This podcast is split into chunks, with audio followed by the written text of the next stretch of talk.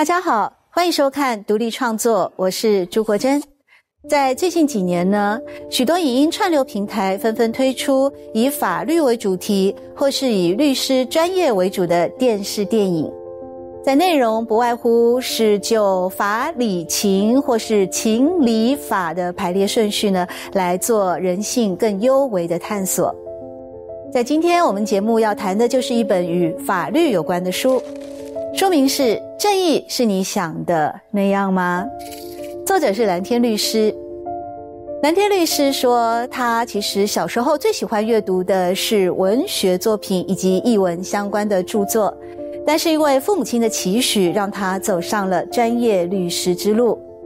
然而，他以一个女性的细腻的思维，并且在成为母亲之后。以同理心来审查这些司法案件，也因此呢，他可以更为认真的，甚至说理性与感性的兼具，将他过去数十年的律师生涯当中所经手过的诉讼案件，在他的笔下化作一篇又一篇动人温馨的关于人的故事。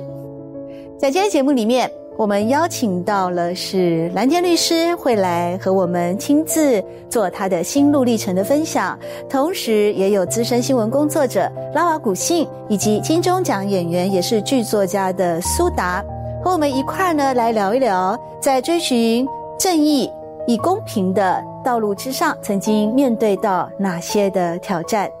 透过不同的观点，也让我们一同来创造阅读的力量。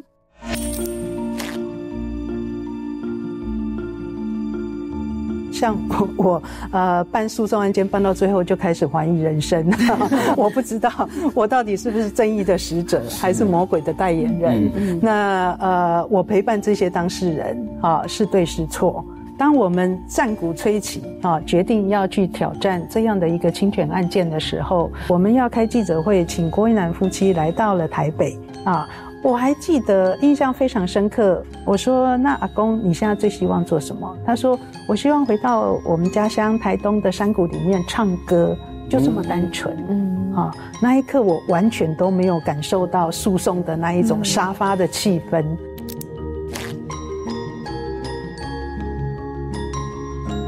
律师里面有提到提到一句话哦，就是让我想到很多原住民的困境，就是。为什么生活很困苦的人，好像感觉他的厄运就一直不断的来？所以我看到这本书的时候，我就觉得我真的觉得就好心酸，然后很想知道答案。比如说，某一个棒球明星到底有没有打人呢？然后这个富商、这个总裁，他到底有没有最后跟他的前妻过得怎么样了？就觉得好像有好多未完待续，希望我们的律师有一天可以再出他的续集。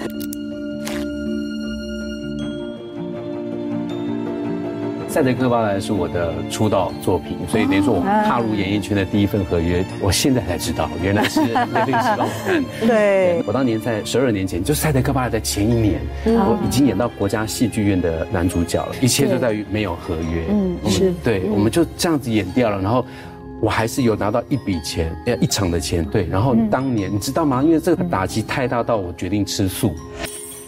在这一本《正义是你想的那样吗》这本书刚出版的时候，其实我就看过了。在当时呢，呃，就如同它的副标题所写的“诉讼实战攻略”，所以是对这里面所叙述到的法庭故事感到好奇。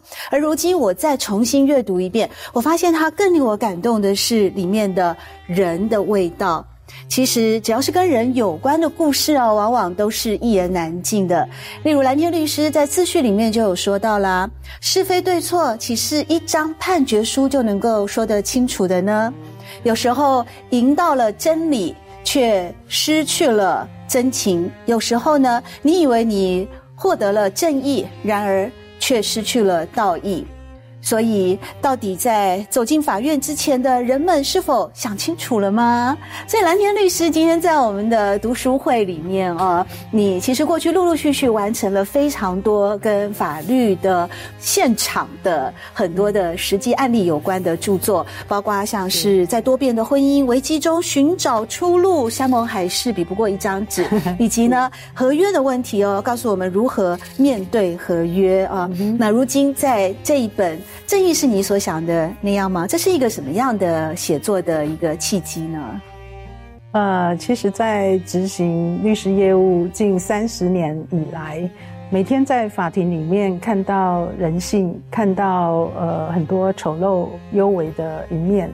当然，呃，律师也是人，就像法官也是人啊，也有很深的感情的投入。所以，我们看到，不管是最后真的是实现了正义的案子，或者是呢正义没有办法在法庭彰显，其实对律师的冲击都非常大。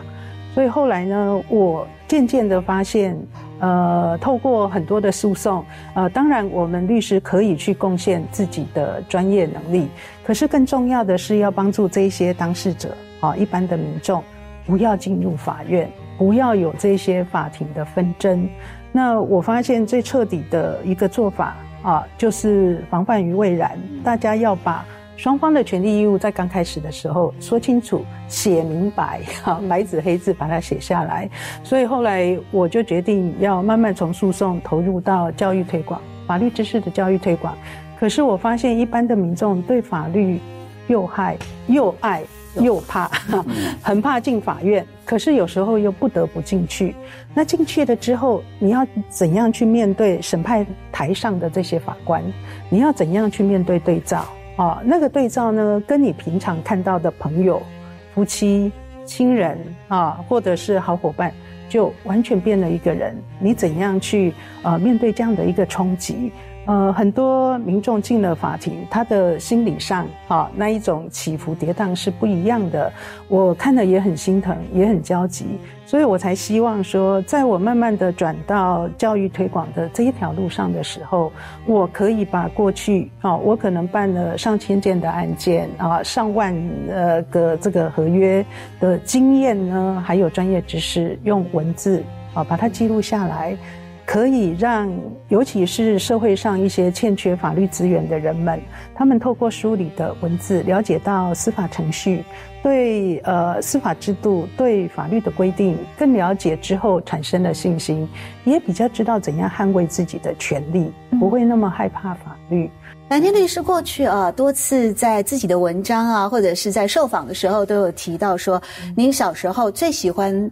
阅读跟文学，呃，甚至在求学的阶段，一路以来都是一个文艺少女哦，文艺女青年哦。那可是文学，它是一个比较充满着浪漫的想象。到后来呢，让法律成为您的专业，可是法庭是一个凡事要讲究证据，就是一个马上进去就要动刀动枪啊，文字上语言上的动刀动枪。到最后，您又。选择一本又一本的出版品啊，来做回馈社会，或者是说把这些案例结集啊呈现出来，等于说又回到了一个文字创作的道路上啊。那这一路走来啊，那心路历程想必是非常丰富的。透过了写作，或者是说。把它转化成文字以后啊，是否对您而言也是一种修复或疗愈呢？当然，我们知道您的书其实也带给我们很多彷徨的、很无奈或无知的人，给我们非常多的抚慰。但您个人呢？呃，确实像国珍所说的，这是一个自我疗愈的过程。我最初会下笔，除了刚刚提到说，希望给呃一些，尤其是在社会黑暗的角落的人们哈一些支持的力量。其实反过来对我来讲是一个醒思啊，律师职业过程的一个醒思。醒思什么呢？其实律师的工作它是呃非常快速。啊，非常呃，要面对很多不同的情境。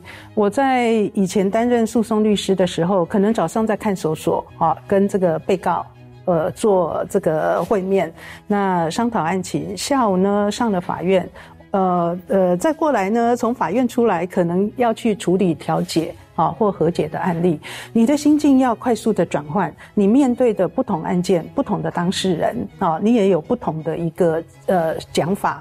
或者是呢，呃，引导，所以在这些快速转换的过程中，其实对律师来讲有很多身心灵的伤害。那我觉得很庆幸的是，从小到大，我经营在文学的领域里面，从世界名著到国内很多的小说，那呃，或者是漫画，或者是呃。呃很多的呃，包括琼瑶的爱情小说，我们是一定的，我们这一代都靠这个来抚慰心灵的缺憾。这种呃爱情小说也看，那社会的一些呃真实面啊，那一些呃故事啦著作，我也大量的吸收。那后来呢？进入到法庭，那是完全不一样的世界。我也没想到，我这样一路就走进了法律的世界。我觉得那也是上天给我的一个礼物，让我去面对人性的战争啊。从刚刚国珍说的很好，呃，文学的想象、浪漫，进入到社会的现实。那在想象跟现实中间的冲击啊，它的这个缺口，我要怎样去面对？其实我刚开始的时候，我第一个接到的刑事案件是一个兽医帮一个呃女孩子呃呃隆乳做这个整形的兽医做医美，人类的医美是兽医来动刀。对我接到的时候，那是我老板的案子。最初我在呃另外一家事务所收过。那当然你没有办法自由选择案件，你被分配那个案件，你就要去面对。我好几天我写不出答辩状，因为。我面对那一个被害人啊，我们是接受被害人这一边的委托啊。面对那个被害人，我我真的不知道要怎样去理解他的痛苦。那我面对被告，我还想不可思议，你怎么可以做这样的事情？那那时候除了说法律规定，你还糅合了你的对人的一个关心啊，还有道德，还有伦理。啊，你是不是有这个医学伦理啊？那所以挣扎蛮大的，所以这样一路走下来，我刚开始办的刑事案件非常多，杀人放火、贪污背信啊。那一路办的过程中呢？对我来讲，一个从小到大受到文学作品啊呃熏陶洗礼的一个孩子，他当他进入到现实的世界，看到不可思议的各种啊光怪陆离的现象，我自己得先自己要平复下来，然后我才能够陪伴我那一些当事人啊走过这一路啊非常煎熬的岁月，呃，所以在那个过程，我就希望。当我把心里的坎一个一个去面对，啊，有些案子是十几年前我承办的案件，也许败诉，也许胜诉，可是再怎么样，在我心中都留下不可磨灭的，呃，也许是伤害，也许是一些满足，啊，那可是更重要的是，我会关心我那些当事人，他们后来还好吗？啊，他心里的这些创伤，他有没有因为胜诉的判决得到了满足？他的财产啊，是不是呃能够回归到他的手上？他受到的委屈，他是不是讨回公道啊？那更遑论那一些败诉的当事人啊，他也许他的财产、他的公司、他的呃亲情、爱情就失去了。那他现在过得好吗？啊，这是我在呃回想、醒思一个一个案子的时候，我不免又。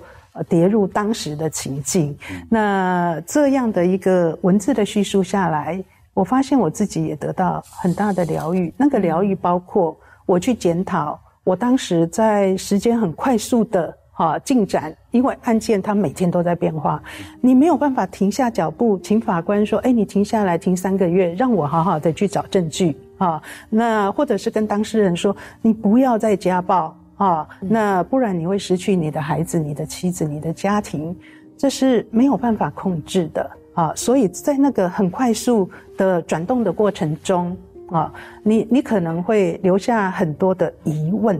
啊，像我呃办诉讼案件办到最后就开始怀疑人生，自我怀疑，我不知道我到底是不是正义的使者，还是魔鬼的代言人。那呃，我陪伴这些当事人啊，是对是错啊？他呃拿到判决书的时候，他快乐吗？啊，他良良心上过得去吗？所以在写的过程，其实有一些哎这个疑问，呃，我突然 豁然开朗。啊，那突然呢？呃，我觉得，呃，我透过这些文字记录当时的创伤，那也给我的当事人很多的祝福。嗯嗯，蓝天律师刚刚有提到一个在律师的一个专业工作里面的脚步是非常快速的，甚至一日三变，这让我联想到我们以前在做新闻制播工作的时候也 是，而且同样的也都会面对每天那么多千奇百怪的社会新闻，对不对？拉瓦，对，以前那时候在播新闻的时候啊，就是那时候还年纪很小，才二十几岁而已，其实不太能够去呃探究新闻背后的那个人情。好，所谓的我们刚刚提到人的味道。后来有一点年纪，然后有一点生活经验，然后有点社会经验的时候，你就会去看到说，哎，其实每天一个小时，甚至三四个小时，在主播台上，你看到的新闻内容就是这些，就是情、钱、权力。就是呃，只是他换了不同的故事，不同的人在上演，然后就是一个人生的万花筒在你眼睛一闪而过，一闪而过，一闪而过，然后就会有很多的感触。其实我这几年也开始就是会去，嗯呃，透过书写，然后这个书写可能，我觉得那个书写的过程，很像很像是在自我告白。对自己去知道说这个伤害是怎么来的，那你为什么会有这些负面的情绪？然后当然也包括你去回想很多自己原生家庭成长的过程当中带给你的一些伤害，然后呢，你就会去理解说为什么当时爸爸妈妈会这样对我？那其实他们也是承受了很多的压力，所以我可以理解刚刚律师讲到的这个疗愈，好，书写是一个疗愈的这样的一个一个体悟。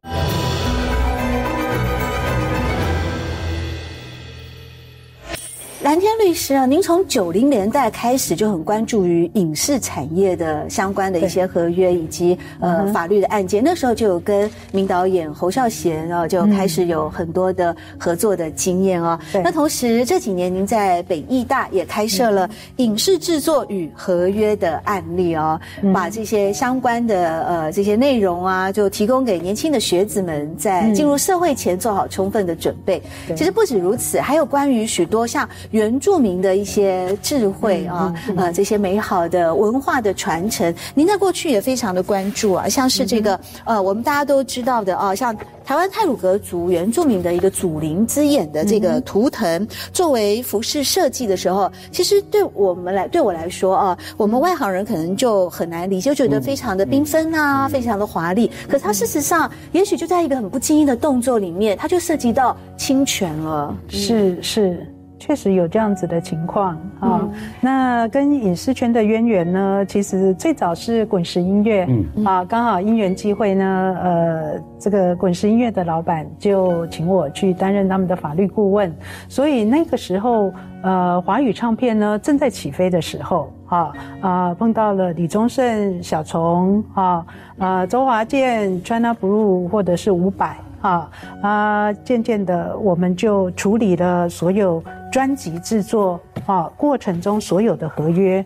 那呃，我们比较一下哈，刚刚苏达也提到说，关于剧场，其实剧场大家对于合约是非常的抗拒，非常的陌生，确实有这种情形。我们如果是比较流行音乐、电影啊、广播电视到表演艺术，表演艺术大概是呃。以前呐，十几年前，对于这个合约，确实是距离比较遥远的一个族群。那流行音乐为什么那么早？哈，他们发展的那么早，国外也是一样，他们的合约一路下来，可能就是呃四五十页。嗯，那我我们流行音乐在当年呢，我们处理的合约也是内容。非常的丰富了，也是四五十页吗？啊，没有到四五十页，那歌手大家都看不懂，也不敢签的。这个大概二十页我就已经看完了。我跟你说，我到现在还有两张。对，没错，没错，确实是这样的情形。因为各位去比较就可以知道，流行音乐，音乐它是所有的艺术形态里面穿透力最强。所以当你听不懂西洋音乐的歌词，或甚至防弹少年啊，韩国的这个呃韩剧。呃呃，这个演唱的歌词哦，韩流进来之后，你还是会被他感动。嗯，哦，关于呃旋律或者是翻译之后的歌词啊，所以流行音乐它算是全世界呢，它穿透性最强的结果。那整个市场机制就很快就会建立起来。嗯，关于怎么授权。所以，我那时候也很幸运的，就跟滚石音乐开始配合。那中间滚石滚石唱片，他们就要帮侯孝贤导演整理他的原声带，那个就是痛苦的历程。因为呢，电影界其实呢，更讲义气、更热血。那一个时代的导演其实都很有使命感，那他们一心一意就希望把影视作品拍出来，可是合约呢签得不清不楚，或甚至没有签约。嗯，所以我们那时候在找。呃，原声带电影的配乐的合约常常都找不到，嗯所以花了两年的时间，终于把它十部的电影呢，全部的音乐合约授权的来源都找到了，或者是补签了啊，我们才放心的发行。那呃那时候就认识了侯孝贤导演，他也经过那两年的洗礼之后，他发现哎，法律很重要哎。他以前他是电影界的意意见领袖，很多的晚辈都去请教他，他觉得。他说了算，好，这个一言九鼎。后来发现，哎，时代慢慢不一样，对，尤其年轻人的权利意识提高了，他不见得就能够哈，他说了算，有时候说了就算了，所以他认为还是要请教法律的专业。我那时候就开始担任他的法律顾问。那后来啊，魏德胜导演《海角七号》爆红了之后，他才发现。哎，好像要找律师哦，那也开始跟他合作。萧萧亚全导演，后来像这两年《火神的眼泪》，蔡颖坚导演。那这中间呢，也有幸碰到一些纪录片导演啊啊！大家也知道，纪录片导演在国内其实很很穷困，嗯然后他们又非常呃有这个意志力要把它完成，嗯所以就帮助他们去做完这一些授权啊。那呃，在二零大概。呃，一五年开始啊，我就在光点华山，那是侯孝贤导演成立的一个电影文化协会啊。他们成立这个光点华山的电影馆，他们就发现，哎，文化部会要求做教育推广的活动，那电影人呢，对于这些合约非常的陌生，所以就请我开始去设立这些讲座，开始演讲。演讲之后呢，呃，后来北艺大电影创作所的系主任李道明系主任呢，啊，他觉得哎，这个对学生也很有意义，也请我去北艺大演讲。原先只是要演讲两堂课，啊，他让这个大三、大四的呃电影所电影系的学生来听，听完之后，这个李主任他还非常民主，他就做市场调查，问了学生，学生说。哇，我们发现这些法律的规定，这些案例很有趣啊。那个呃，黄秀兰律师来讲了之后，他们就茅塞顿开。那甚至李主任他也从头听到尾，他觉得，应该连老师也都要来上课，这样平常在课堂上啊，给学生的法律知识才会是正确的。所以就开始进了北大啊，去教书，那教电影所。主要教他们电影合约，嗯，因为在那之前跟呃侯孝贤导演这些导演呢合作了十几年，像塞德克巴莱，那时候所有的合约就是我帮忙果子电影呢一路这样子定下来，那所以累积这方面的案例合约的这些呃实际的呃操作呢非常的熟悉，我就把那些案例经过改编整理之后，设计了十八堂课啊，所有合约的这个呃解说。啊，包括说电影投资非常重要嘛。好，现在越来越多的投资公司进来啊，或者是演员合约，你也非常需要。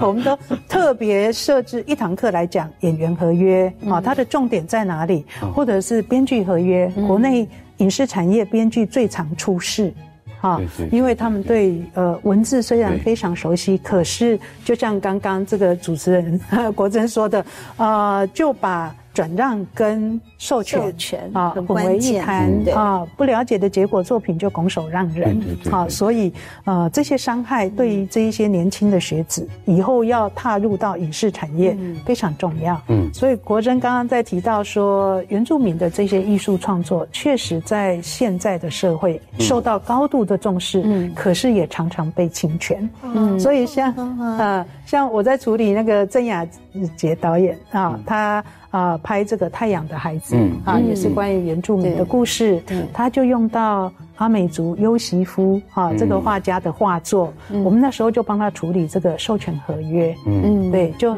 很顺利的把双方的需求跟意愿白纸黑字一条一条列清楚，哎，双方就很安心。年轻的一代的朋友，其实应该慢慢就是对于呃所谓的。智慧财产权，特别是在原住民族啊，其实应该慢慢已经随着时代的开放以及进步，都有一些认识了。像是拉瓦的朋友最近要出书啊，好像也是特别去了解一下哪些图案。哪些图腾原住民族的可以用，哪些不能用？因为现在原民会定了这个所谓的制裁法之后，我想这个透过推广，然后媒体的报道，然后大家越来越重视，也有这样的概念，好像不是所有的图腾我都可以拿来用，所有的菱形图文都可以拿来转译 或者是挪用。那我自己有一个朋友呢，其实呃他是算呃在国内算是非常非常有名的一个天团的太太。那呃他非常有才华，那他想要出书哦，他就因为他身边可能也没有。呃，认识太多的原住民的朋友，于是呢，他就懂法律啊。对，他就请他的助理打电话给我说啊，因为他想要他要出书，然后呢，呃，会用到一些图腾，可是有点担心说这个图腾是不是在呃呃应用的时候触犯了一些原住民的一些，比如说传统的文化禁忌，或者是文化内涵的错误的解释，嗯。那或者是违法，所以他就打电话来问我说，那这个部分他是不是有什么资源哈，或者是一些咨询的管道可以来问？那我觉得这就是一个很好。很好的例子就是说，哦，我们知道那是原名的图腾，那你想要用它，你在用它之前，你是不是可以先去咨询一下？然后，因为我当时我自己也不是法律人嘛，哈，那我大概懂原名的文化，但是每一个族群，或是甚至是每一个社群都不同，所以我就请他。最保险的方式就请他打电话给袁明会，然后我就给他了一个袁明慧的一个呃就是窗口，那请他去问，然后后来就是他也问到了一些他的一些就是他所需要用到的一些相关的知识，我觉得这个蛮好的，就是回应刚刚律师讲的那个部分。案子在两周后宣判，判决结果经济合约终止，一人违约必须赔偿一百万元，双方各遂其愿。艺人获取自由，经纪公司得到赔偿，表面上似乎有输有赢，可是内心深处，我知道他们都受伤，都输了。有时法律只能解决暂时的纷争，得到表象的公平与正义。至于当事人心中真正的正义，只能祈求上天赐予了。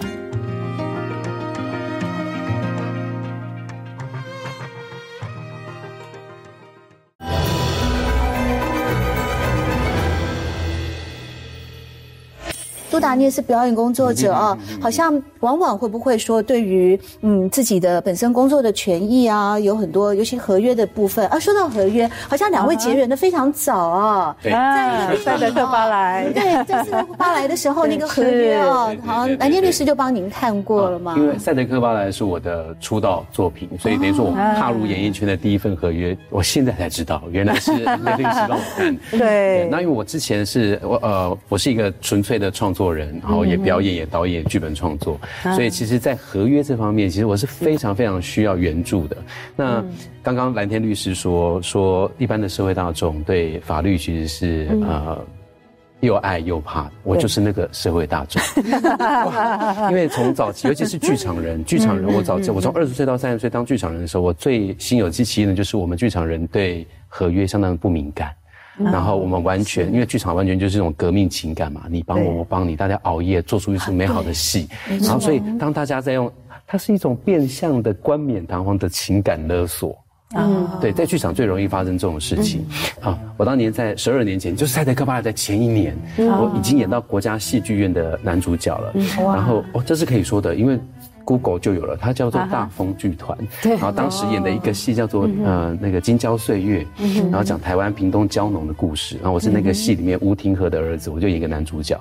然后他他就倒了，大风剧团就倒了。什么时候倒的？他倒在。首演前半小时，所以怎么会这么奇怪？国家剧院演五六日嘛，那礼拜五的晚上七点半首演，然后大概七点二十的时候，因为我们演员在演出前都会加油加油加油，他就把我们大家集合到后台，我们还想说哦热血，怎么样加油加油，结果他就跟我们说，嗯，我们现在剧团没有钱了，等一下我也付不出钱给钱给你们。礼拜天演完也没有钱了，你们现在就自己决定你们要不要演这样。那因为剧剧场人就是一股热情热血，而且我们会觉得我们愧对于观众，所以大家就一起演，摸摸鼻子演。但我记得当下有一个画面非常令人心酸，就是我们一票的演员里面，不是每一个人都是剧场人，有人是外面呃可能是呃主呃歌手来唱的。那就有一个歌手，他觉得说，那既然没有钱，我就不要演了。他拿着包包，东西收抄就要走了。是我们所有的人看着他的背影，看着他要走。他要走的时候，他还回头说。怎么现在变成我是坏人？嗯，后来他也就因为你知道那鱼这人情压力，他也跟着我们一起把这个戏演完。他演的非常不高兴。那我们当时在舞台上的时候，还出现第二第二件事情，就是这个是姑呃新闻上有写的，就是葡萄呃其中一个艺人是葡萄姐姐。那葡萄姐姐她当呃就是现在的米可白，她当时在演到最后一幕的时候，那时候另外一个演员叫做呃陈燕婷，她正在台上演讲，戏里面在那演讲，那。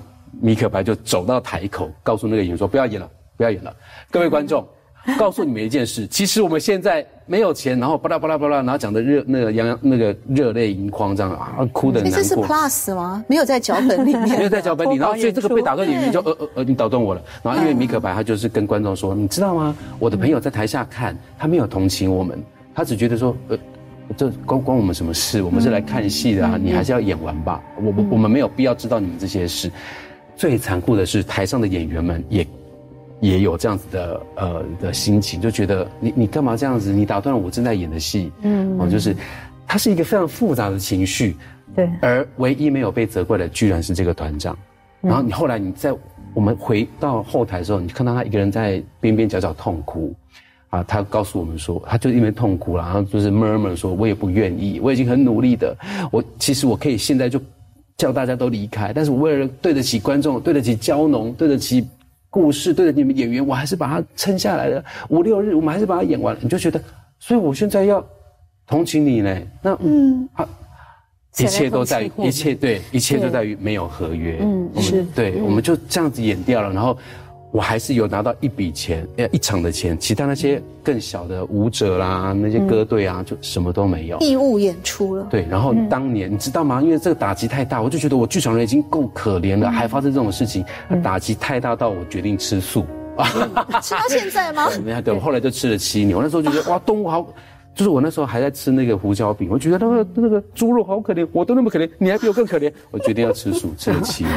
过去蓝天律师处理这么多的案子，有碰到这么离奇的吗？也有，在现在还是不断的发生。还有哦，啊，例如说恶性倒闭之类的，呃，制作公司就或电影公司就跟编剧讲，啊，说，哎呀，大家共体时间。我们现在也还没申请到公部门的补助金，好，募资也还没开始，所以你的编呃剧本呢授权给我们，我们就先不要付授权金，以后有钱再说。这种故事呢层出不穷的发生，对对对。我很意外的是，编剧都买单，啊，都供体时间，啊，我告诉他说这个是不对的。啊，那因为他用了你的剧本，他用你的剧本去募资、去申请补助金，他已经在使用了，所以他应该要付给你授权金。嗯，纵使没有付，上面也要写清楚哪时候要支付。常常就是说，哦，我同意，然后签了授权书，授权金没有写。说以后另行约定，这对编剧就很没有保障。嗯那再回到你刚刚那个例子，在你这样陈述慷慨激昂的陈述的过程，我不断的有一个疑问：那你们怎么一刚开始没签约啊？那第二个问题是，纵使没签约，你们之间的这种呃，不管是演员合约啦、承揽合约、雇佣合约，其实还是成立呀，因为这些合约不以书面为要件。所以，当你去演了，哈，你提供的劳务完成了，你们之间的合作关系就成立呀。成立，他就要支付给你对价，口头也成立。所以，你当然可以在事后，哈，跟他追讨，而不是很悲情的就吃素。说你的什么通讯软体上的文字，或者是口头，或甚至你们都是一起商量、一起开会嘛，啊，人证。对，那大家有读本会议啊，或者是一起排练，那些都可以证明你有提供劳务。最重要的是你上台演出，对。所以国内的话，这些合约其实口头都可以，好，可以成立。它只是事后比较难证明。对。可是因为你在国家戏剧院演出，有没有人会否认说你有完成这个劳务？那他口头承诺你的这个金额，哈，那都成立呀。成立了之后。呃，我觉得这个老板的做法也很奇怪，我们破产了，破产了，你可以跟我们商议债权分期付款的方式嘛，日后清偿嘛。我们也理解你的困境，那我们来支持你，我们好好把它演完，演完你看你哪时候再来付清这些债务也可以啊。你不能一句话不说你就走人。或者算嘞，对，大家都为什么就算了呢？很奇怪啊，这个法律上那时候只有六岁吗？没有出道，十二年前还没出道哦。可是苏打现在还是放在心上啊！我要怎样去追究？好，那就要算一下，因为呢，这些权利都是有它的时效啊。你一定听过一句话：别让你的权利睡着了。嗯，你若睡着超过十五年，你的时效消灭，你现在就不能告他。如果还没超过十五年。你随时可以回头要求他清偿。哦，可以你当然可以啊，还没没没，才十三年。你吃素七年，然后呢？那些证据都还留着吗？当然留着，他有他有演出啊，演出那些海报都还留着，而且对呀，团员们只要那些当时合作人，大家一起约一约，我们通通都是证据，因为大家口径是一致的。对对，所以可以被害人自救委员会可以成立。当然，我告诉你，我就是没钱的。他当时就是一直讲，我就是你现在没钱没关系，你到底是真没钱还是假没钱，我们也不知道。可是这一刻，我们相信你。那我们就来签一个书面。嗯，如果在那开演前十分钟，我会说，我们现在马上签一个书面。嗯，好，你全部都要承认，好，承认了，我们再上台。嗯，好，十分钟，这一些字句就可以写出来。啊，说民国几年几月几日啊？因为啊，京郊岁月啊，所以我这个乙方有哪一些人啊？啊，原来同意的这一些酬劳多少多少啊？同意在演出之后三个月分期付款，或演出之后多久分期付款？那这个字句就可以作为你们最好的依据啊。是，世界上很多委屈不是金钱可以弥补的。今天纵然诊所付了赔偿金，也已经无法回复你父亲的视力了。虽然双方和解了，你父亲心里也较平衡了，但日后他因手术失败产生的后遗症、生活的不便、心理的调试，仍然会带来许多的煎熬。如果负责开刀的医师没有当面向你父亲诚心致歉，你父亲面对那些煎熬，仍有深深的不平。所以我要求医师亲自出面，向你父亲认错道歉，让你父亲有机会选择原谅他，而这份原谅会产生很大的力量，支持他度过日后许多痛苦的岁月。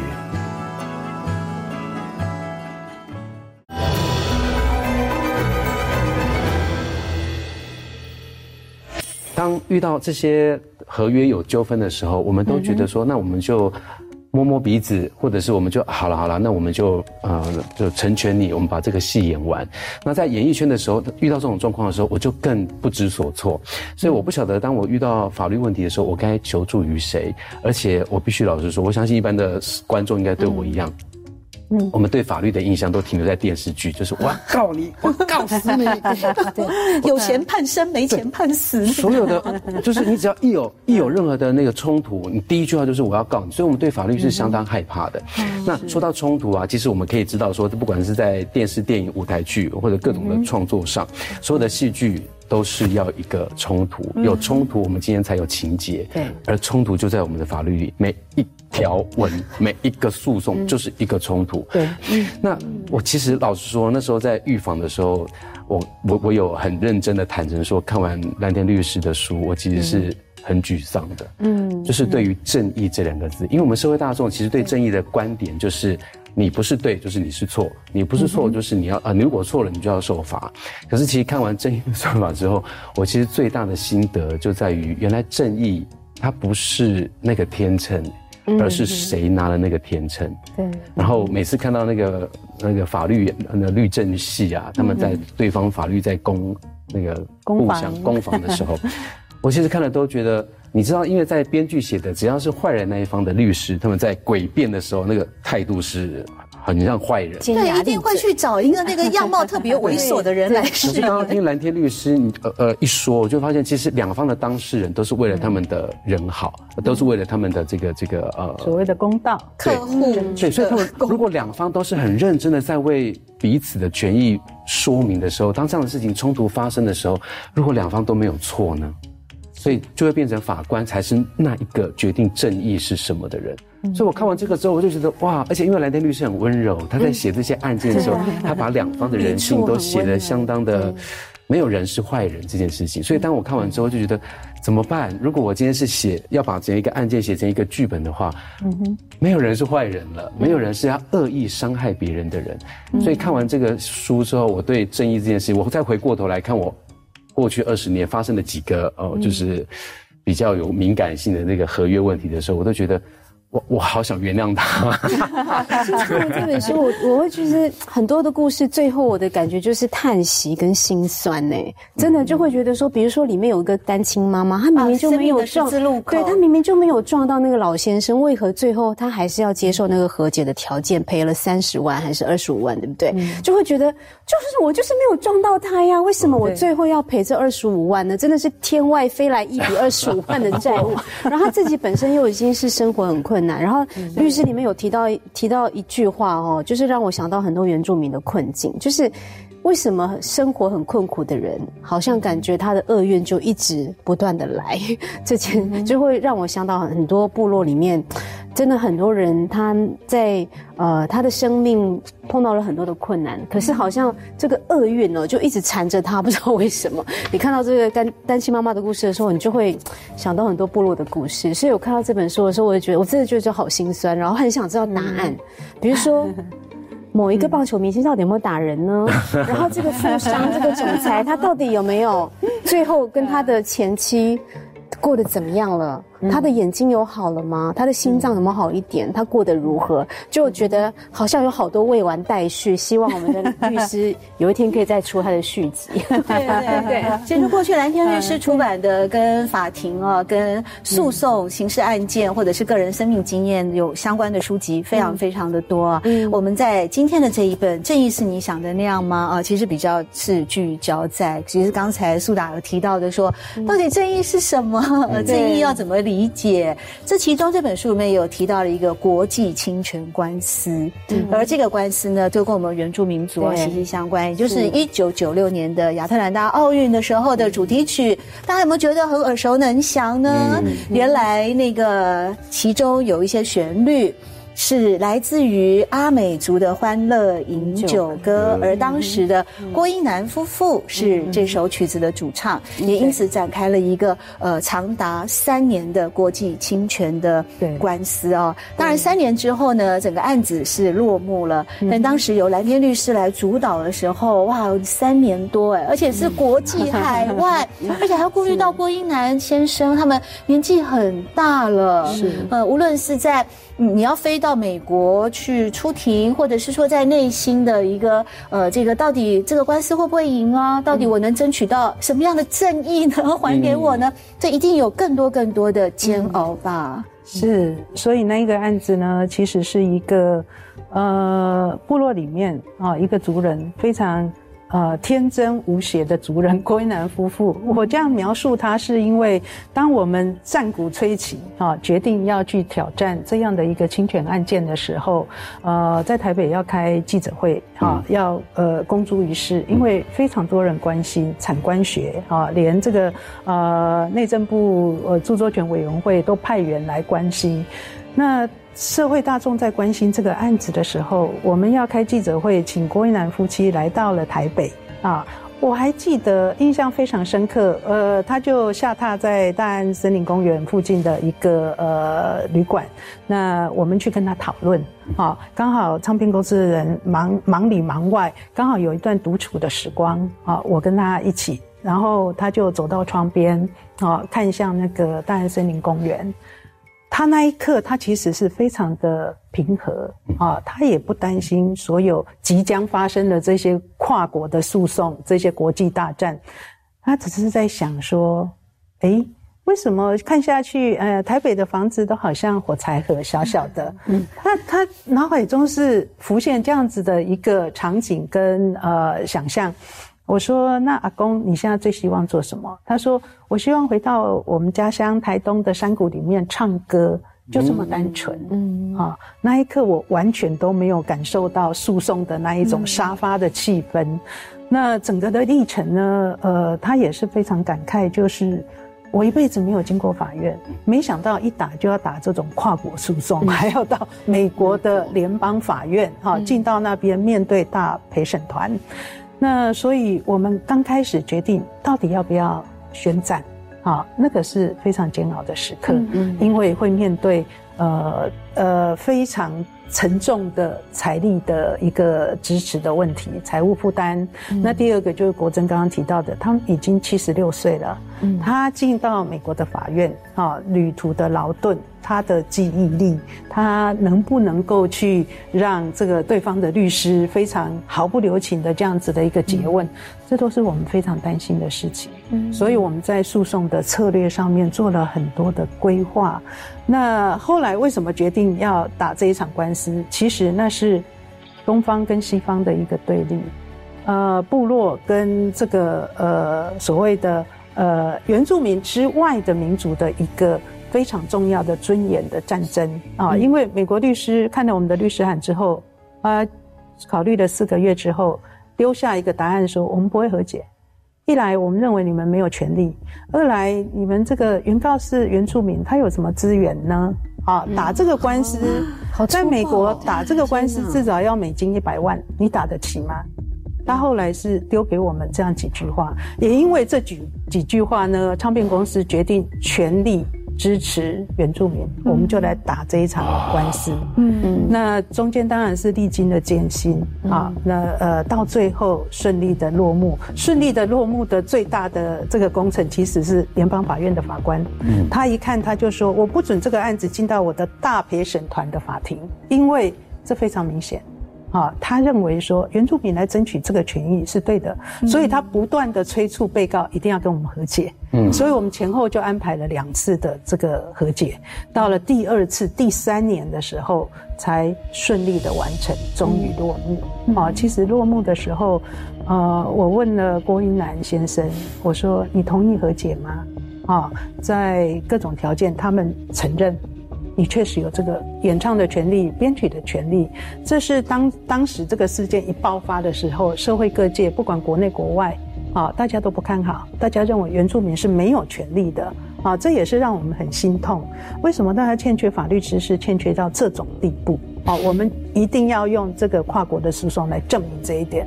最后真的证明了，被告 EMI 唱片公司出来承认，有的郭一南夫妇他们确实有这样子的一个。音乐著作权、编曲的音乐著作权、表演著作权，嗯啊，那第二个，我们呃为了要感谢你，所以我们呢呃支赠给你这个白金唱片，后来就顺利的落落幕。这个事件呢，呃，后来我觉得非常有指标性的意义，所以最近呢就把它翻译成英文版，啊，在这本书的最后有中文的附录。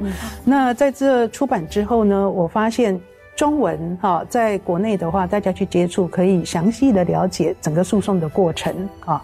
那可是对外国人来讲，不管在欧洲、在美国，大家还是常常听到这一首歌，嗯啊。可是呢，很多人都不了解这个诉讼的缘由，甚至以为说这个就是外国人 Enigma 他们自己啊呃做的原创的歌曲。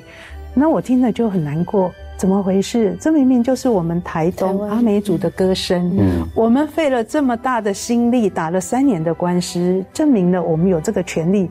你们外国人怎么不知道呢？嗯，啊，最后我想到，哎，那有必要把它翻译成英文版啊，进了国际舞台啊，上这一些呃电子的数位平台，让外国人知道这个整个诉讼的缘由，也从这里了解到。